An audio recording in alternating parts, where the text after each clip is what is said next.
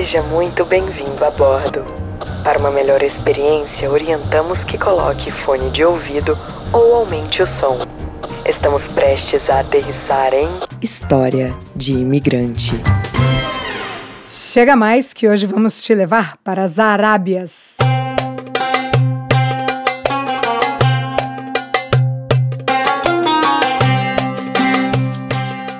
Vamos saber como uma noite trivial de um casal de brasileiros terminou em um conto erótico.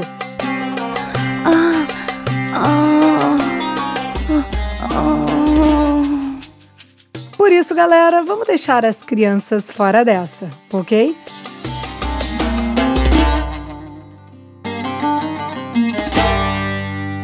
A história de hoje é da Júlia e do Sul.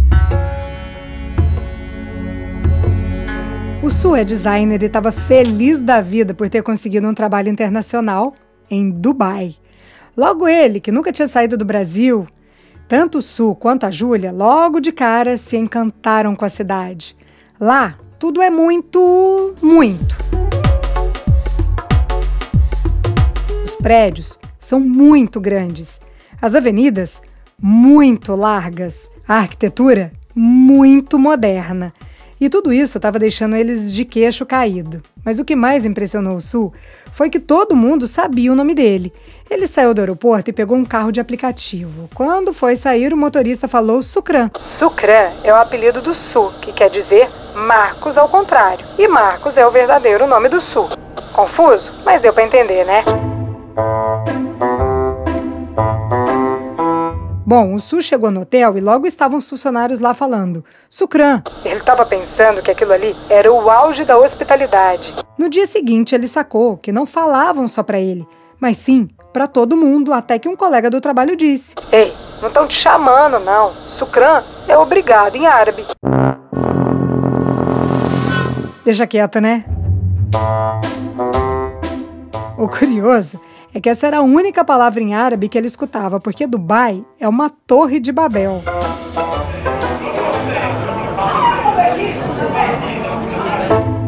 Então, nesse comecinho, tudo era novo para Júlia e para o Sul.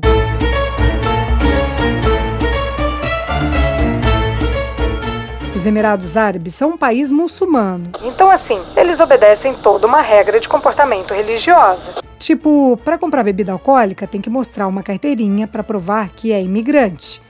Carne de porco é proibida. Só compra com essa carteirinha também, quem não é muçulmano. Então, quando os brasileiros querem comer feijoada, por exemplo, eles levam os embutidos como bacon, paio, linguiça do Brasil. As mulheres têm que usar roupas mais fechadas e lenço cobrindo o cabelo. Mas como Dubai tem muita gente de outros lugares, as mulheres de outras religiões não são obrigadas a obedecer os costumes deles. A Ju mesmo só usou roupa mais conservadora quando foi visitar uma mesquita. No restante da cidade, tudo era como no mundo ocidental mesmo. Assim como tudo na cidade, o calor é exagerado, coisa de 40, 50 graus no verão.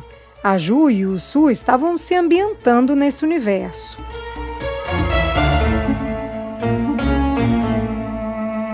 Em Dubai, o metrô é bem eficiente e era assim que eles andavam ali para todo lado. Até cabines VIP tinha. Pois bem, Um dia eles estavam lá voltando de um barzinho, era um sábado à noite, quando três mulheres entraram no vagão que eles estavam e sentaram logo atrás deles. A Ju e o Su não olharam para trás, mas logo viram que eram brasileiras. Parecia que elas estavam voltando de uma balada, e como ninguém ali em Dubai fala português, ninguém assim, a Ju e o Su falam, né? Mas as três amigas não tinham como saber que o casal do banco da frente era brasileiro. Então, uma dessas três mulheres começou a contar para as duas amigas o que, que tinha rolado com ela. Agora, galerinha, segura que o clima vai esquentar.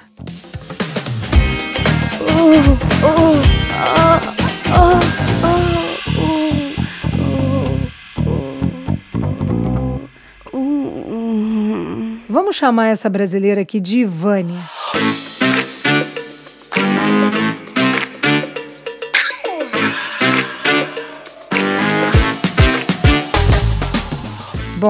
Estava rolando um clima entre a Vânia e o chefe dela. Um turco alto, com traços fortes. As características eram bem típicas dos homens do Oriente Médio. E nas palavras da Vânia, um tesão. Uh. Desde que começou a trabalhar na empresa, Vânia gamou aí nesse chefe. Ele tinha lá um ar misterioso, usava ternos apertados e toda vez que ela tinha uma reunião com ele, ela tremia as pernas de nervoso. Suava frio, gaguejava. Mas não tirava o olho do homem e foi sentindo que ele também tinha ali um interesse nela. A Vânia estava meio perdida, sem saber o que pensar. Ela era brasileira, estava no meio de gente de todo mundo. Não sabia se aqueles olhares eram com a intenção que ela estava imaginando. Por via das dúvidas, começou a ir para o trabalho com umas roupas mais provocantes. Foi quase instintivo. Mas olha só, ela não estava querendo usar aquela roupa para chamar a atenção dele, não. Mas é que os hormônios dela estavam tão frenéticos que ela tinha a necessidade de colocar aquele calor todo para fora. O chefe notou. Sabe aqueles chats de empresa? Então, ele mandou uma mensagem pedindo para Vânia ir até a sala dele. Ela foi lá, jogou o cabelão preto e comprido pro lado, deu uma ajeitada no terninho justo que estava usando, pediu licença e perguntou: "Me chamou?" Ele olhou a Vânia de cima embaixo. Ela quase caiu do salto. Segura, Vânia. O chefe perguntou se ela ia fazer alguma coisa aquela noite porque ele ia dar uma festinha na casa dele. Ela nem estava acreditando que aquilo estava acontecendo. E se ele tivesse com segundas intenções? Ô Vânia, fala sério, né? Mas não é isso que você quer? Não são as segundas intenções? Ela pensou e aceitou o convite. Enquanto isso, no banco da frente, a Júlia e o Su nem conversavam mais estavam ali, com o ouvido colado na história. Voltando para Vânia.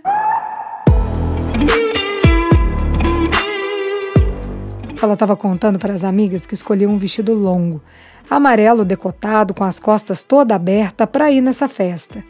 Era um apartamento bem decorado, tudo com tons de preto e cinza, bem cara de casa masculina. Foi o chefe mesmo que abriu a porta. E ele colocou a mão na cintura dela para guiar a Vânia até a sacada, onde estavam ali os outros convidados. Hum, Vânia, mão na cintura, é? Tinha uma galera da empresa lá, mas a Vânia só tinha olhos para ele. O tal do chefe vestia uma calça social e uma camisa azul. Tudo bem justo no corpo. Ele levou um drink para ela. A Vânia até viu ali que ele fazia um social com o restante da galera, mas não tirava o olho dela.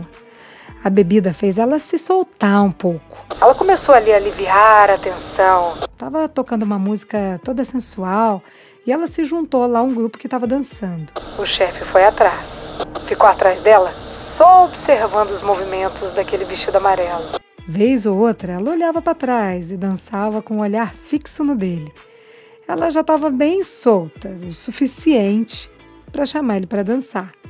Ela provocava e ele ria.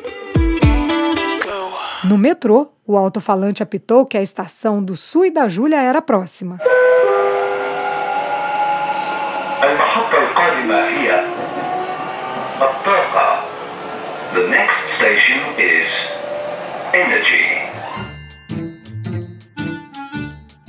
Eles se olharam e cochicharam ali.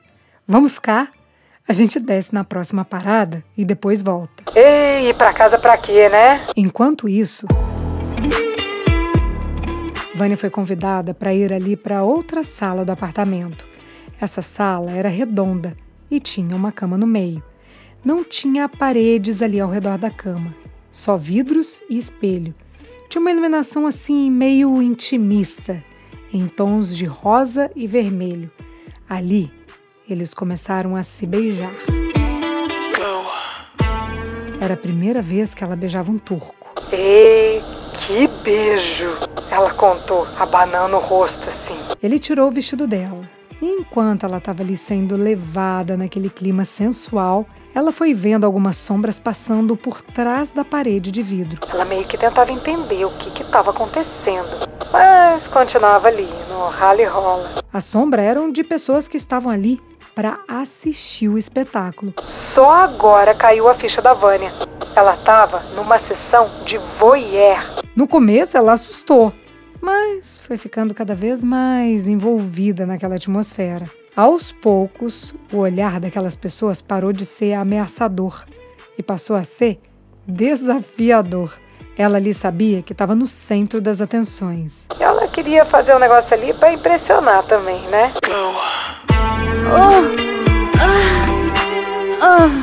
A Vânia já estava nua quando o chefe amarrou os braços dela e começou a jogar um líquido quente em todo o corpo. Ela não tinha ideia do que era aquilo. A voz da Vânia foi interrompida. The next station is Bergman. As três levantaram e saíram do metrô empolgadas com o fim da história. O Su e a Ju ficaram ali sentados. Eles queriam sair correndo atrás para perguntar: e aí, conta o final, dá uma resumida, e a gente não te incomoda. Mas claro, não fizeram isso. Eles ficaram mesmo sem o final da história. Na real, ficaram sem ter o final da história da Vânia, porque escutar um conto erótico no metrô de Dubai virou parte da história deles. Aí eles passam raiva nos amigos e até na gente. Fala aí. Você também quer saber o que aconteceu com a Vânia, né? Essa foi a história do Sul e da Júlia.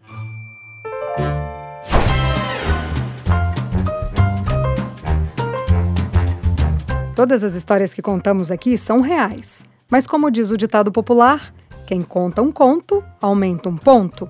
O nome dos personagens pode ou não ser inventado em respeito à história deles. Se você tem uma história de imigrante para compartilhar, escreva para a gente. Nosso e-mail é historiademigrante.gmail.com. A edição de som é de Tadeu Jardim, assessoria de comunicação é de Thaís Siqueira. Produção, roteiro e apresentação, Priscila Lima. Essa é uma realização Estúdio Fita. Até a próxima história.